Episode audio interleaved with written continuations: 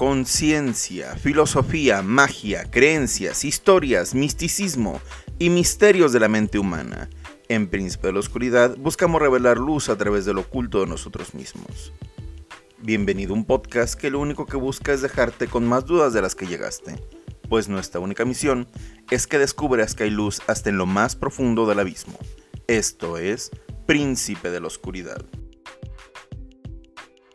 Muy buenas noches, ¿cómo están? Habla Francisco Ramírez, su host. Ahora con un tema interesante. Estuve investigando. Eh, yo sé que tal muchos están acostumbrados a este tema o más bien familiarizados sería la palabra correcta. Los cuatro acuerdos de Miguel Ruiz yo los había escuchado y leído ya hace varios años y son algo que en su momento me ayudó muchísimo en mi, en mi progreso personal. Pero ahorita mm, he estado analizando qué tipo de temas les voy a traer, qué tipo de cosas les voy a manejar. Había pensado en, presentarles el Kibalión con los siete principios herméticos. Tengo la intención de, de hablar del tarot como desde la terapia hasta lo místico y hablarlo, eh, hablar de sus 22 arcanos mayores, su historia, todo esto. Esto lo estoy preparando, es un poquito mucho más largo que esto, pero dije, ¿qué temas van de la mano a lo que hemos estado manejando? También advertirles, eh, voy a empezar a meter pequeñas historias. Probablemente en, les sorprenda de repente que no sea un capítulo de hablar sobre algún tema, sino una historia, ya vendrán advertidos ahí en, el título, vendrá historia fulana. Eh, todos son, excepto que explique ahí al inicio, eh, eh, van a ser simplemente fanfic o, o, historias que he encontrado en internet o creepypastas o cosas de ese tipo que les he dado poquitos retoques a su redacción para que dé un poquito más de, juego con lo que estamos haciendo aquí. Pero bueno, entrando al tema, vamos a hablar de los cuatro acuerdos de Miguel Ruiz. Hablando un poquito de Miguel Ruiz, estaba viendo toda su, su biografía, está muy interesante. Yo sinceramente pensaba que los cuatro acuerdos se habían hecho eh, hace muchísimo tiempo, o sea, Sé que los cuatro acuerdos son de la tensegridad que viene de Carlos Castaneda, de toda esta parte de la toltequidad. Lo, entiendo que vienen como una recopilación de cosas que eh, culturas prehispánicas manejaban hace mucho tiempo y que les permitían tener una mejor vida. Se me hace interesantísimo esto que rescata en el neochamanismo Miguel Ruiz. Eh, pero realmente el libro como tal y como se nos presentó a las nuevas generaciones es del 97. Yo sé que ustedes a decir, ay, pues ya fue un rato. Pero sinceramente tiene poquito tiempo, o sea, tiene poquito más de 20 años de haberse escrito este libro.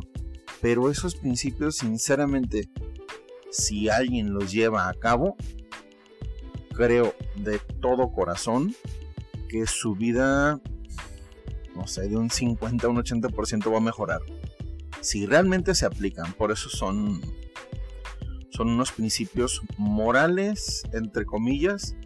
Yo creo que son más bien principios como una filosofía de vida que te permite crear una realidad en la cual estés estable emocional y psicológicamente para que pase lo que pase, puedes afrontarlo. Ahora sí que creo que es como un manual a mi manera de ver de hacer a una persona responsable, que se haga responsable de sus actos. Responsabilidad entendiéndolo no algo como que se carga o algo que te prepara para todo, sino algo con lo cual puedes responder ante las circunstancias de la vida. Pero bueno, entrando un poquito más, más a detalle, eh, les voy a mencionar cada uno de estos acuerdos y eh, pues un pequeño resumen del mismo y cómo esto puede mejorar de manera significativa nuestras vidas. El primero, sé impecable con tus palabras.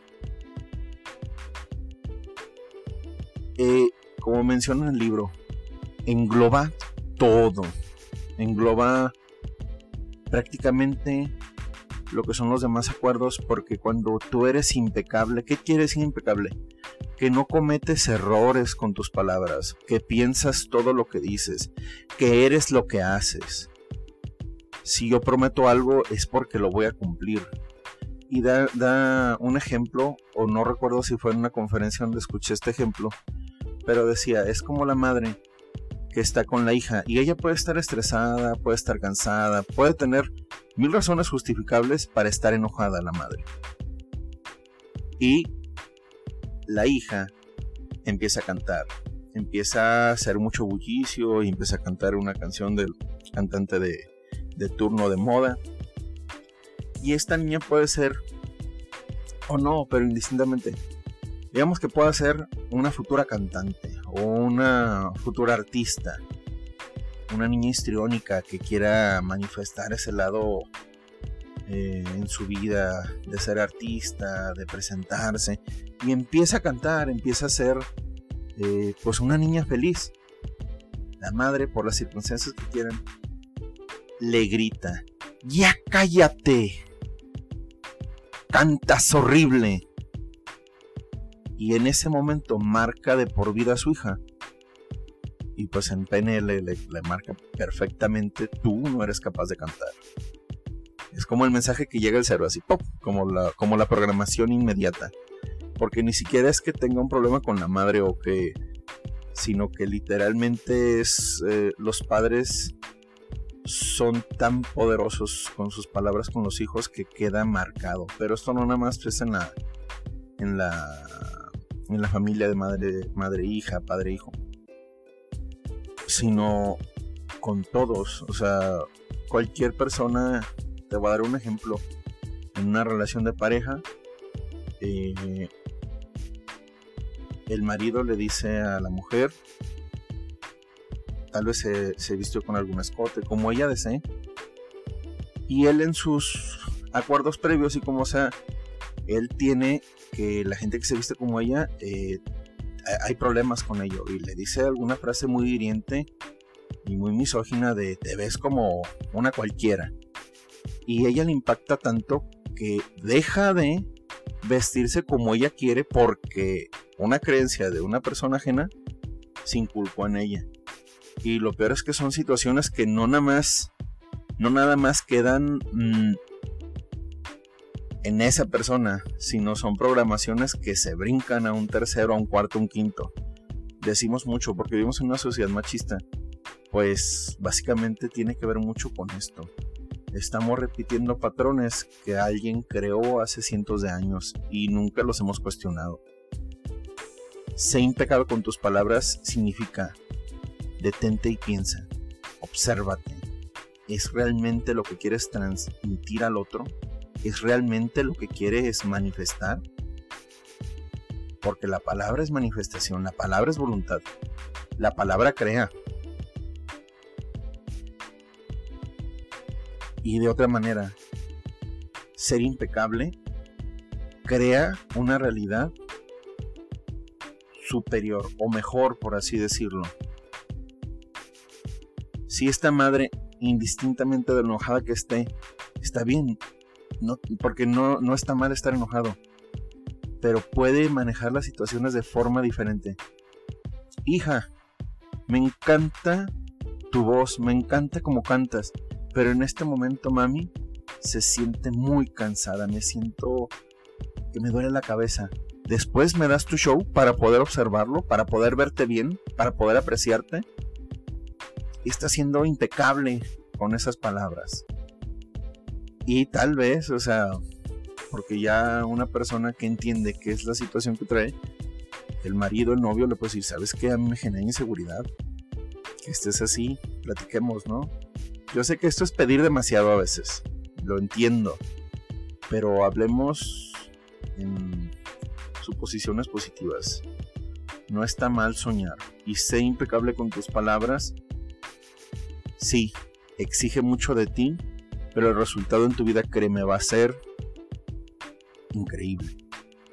Porque no vas a tener algo que no hayas buscado. Porque vas a saber exactamente qué es lo que estás diciendo, lo que estás buscando y lo que vas a recibir de la vida.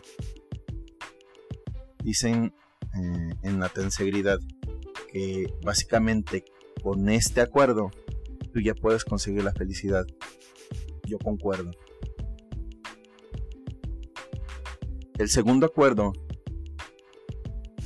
es no te tomes nada personal.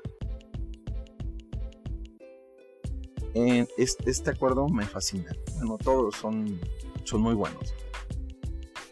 Pero al, tomar, al no tomarte nada personal, entiendes que el otro es un universo distinto, es una percepción distinta. Y tomamos los mismos, los mismos ejemplos. Entiendo que una niña tal vez no tiene ese discernimiento, pero hablemos de una muchacha más grande y recibe esa información, es que eres esto, es lo otro. ¿Sabes qué? Yo sé que tú traes una situación, yo sé que para ti eh, esto es cierto, pero eso no significa que para mí sea válido. Y no me lo tomo personal. Te voy a dar un ejemplo sencillo. Vamos a la oficina. Mi jefe me habla muy golpeado, muy enojado, pareciera. Pero realmente no me ofende. Simplemente está hablando enojado y da dos, tres cosas que puedo yo interpretar, puedo interpretar como que estoy fallando en mi trabajo o no estoy funcionando. Hace poquito había el caso de una muchacha en una agencia de publicidad que, que, le, llegó un mensaje. Ya no necesito que envíes esto. Y lo podemos decir así, así de sencillo. En un texto, ahorita en la época en la que vivimos, mucha de nuestra comunicación ni siquiera es verbal mucha es escrita y si no metemos emojis muy probablemente no sabemos qué entonación lleva. Pero no te tomes nada personal. No sabes. No no te tomes nada personal. Y entiende que cada quien carga su situación, carga su forma, su manera de manifestarse. Hay un ejemplo muy fuerte sobre este acuerdo. No te tomen nada personal, hablan de un asalto. Y dicen, ¿cómo no me voy a tomar nada personal si esa persona me disparó y prácticamente me mata? sí, aún en esa circunstancia no te lo tomes personal. No te estoy diciendo que no tomes acción, que no te defiendas, no tiene nada que ver con eso. Tiene que ver con que esa persona está haciendo algo por sí misma, no es en consecuencia a ti. Todos somos dueños y amos de nuestros actos. Porque es muy cómodo decir yo hice esto por fulano, por sutano, por perengano. Esas son personas irresponsables. Todo lo que hacemos, buscamos y creamos es por nosotros y para nosotros, para nuestra versión del mundo, para mejorar o empeorarla. Depende qué es lo que nos haga sentir más vivos. No te tomes nada personal.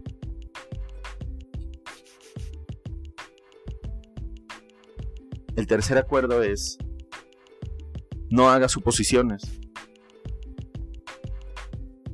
No supongas. No lo sabes. Así de sencillo y así de fácil. Entras a tu casa, ves ropa interior tirada, ves un revoltijo y tus suposiciones, creo que está pasando algo con mi pareja y creo que me voy a encontrar. Y, y ha habido personas que han matado a alguien por suposiciones. Y primero recuerda lo anterior, no te tomes nada personal. Oye, acabo de ver esto, ¿qué es lo que está sucediendo? Ah, ¿sabes qué? Entró un ladrón y nos revolvió todo.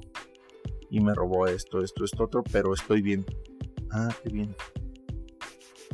Así de sencillo. Oye, creo que fulanito que fulanita le gusto. Voy a interpretar que es verdad y voy a actuar en consecuencia como si fuera real.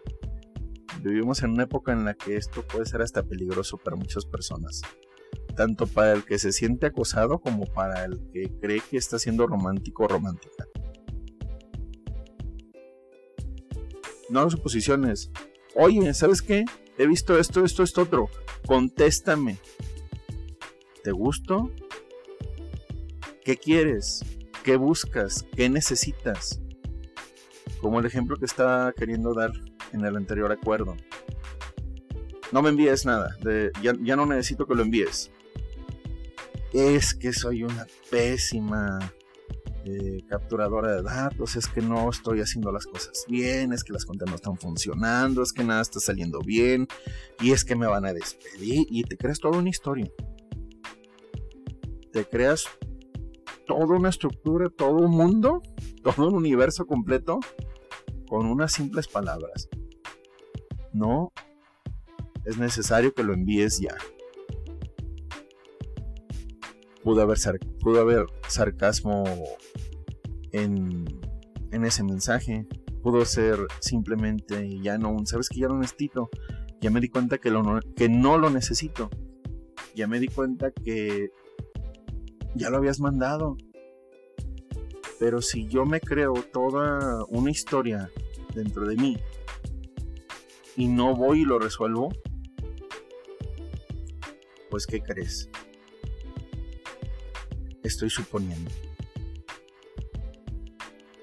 Oye, ¿sabes qué, mi amor? Llevas tantos meses que no estás siendo cariñosa conmigo, no estás siendo una persona amable, a cada rato tenemos pleito. Y me estoy creando una suposición de que ya no me amas, de que ya no quieres estar conmigo. ¿Qué está sucediendo? Ay, qué bueno que me lo dices. ¿Sabes qué? Sí, ya no quiero andar. Tal vez también puede suceder, pero te estás quitando una creencia falsa por una real.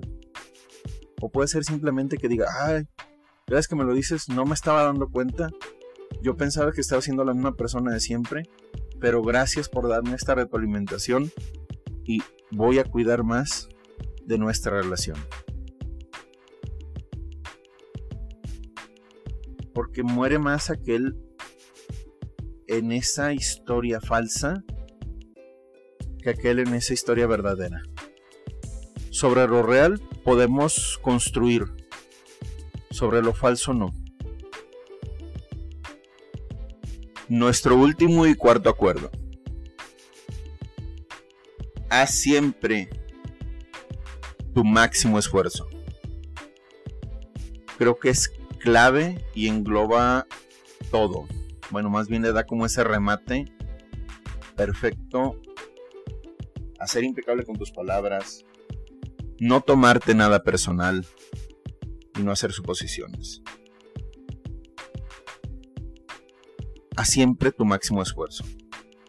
Si tú estás en paz con lo que has hecho en una relación, en el trabajo, en tu escuela, con tu familia. Si tú estás bien con tu esfuerzo, sabiéndote 100% sincero, sincera, de qué estás haciendo, de que estás llevando a otro nivel tu compromiso, créeme, no va a haber en ningún momento, ni aunque te diga otra persona, porque tal vez alguien te va a decir, oye, es que hubieras hecho esto, siempre va a haber alguien que te va a decir esto. Yo lo hubiera hecho de tal manera, está perfecto, qué bueno, pero yo di mi 100% y estoy en paz, estoy tranquilo, estoy tranquila, me siento bien conmigo mismo. Por lo tanto, no hay reproche. Por lo tanto, estoy en paz. Por lo tanto, sé que lo mejor que era de mí está impregnado en esto. Ya sea una relación, un trabajo, un proyecto. Esto es mi máximo el día de hoy. Y creo que eso es algo súper rescatable y que aunado a los otros a los otros tres puedes llevar una vida de menos en paz, de menos feliz. ¿Por qué?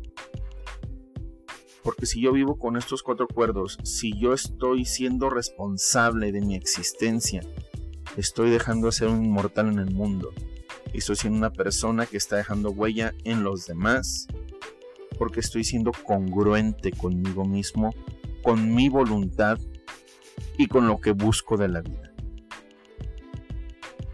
Bueno, esto se los quería compartir.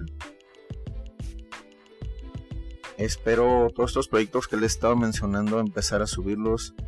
Estoy tratando de hacer eh, un, programa diario, un poquito más largo cada vez.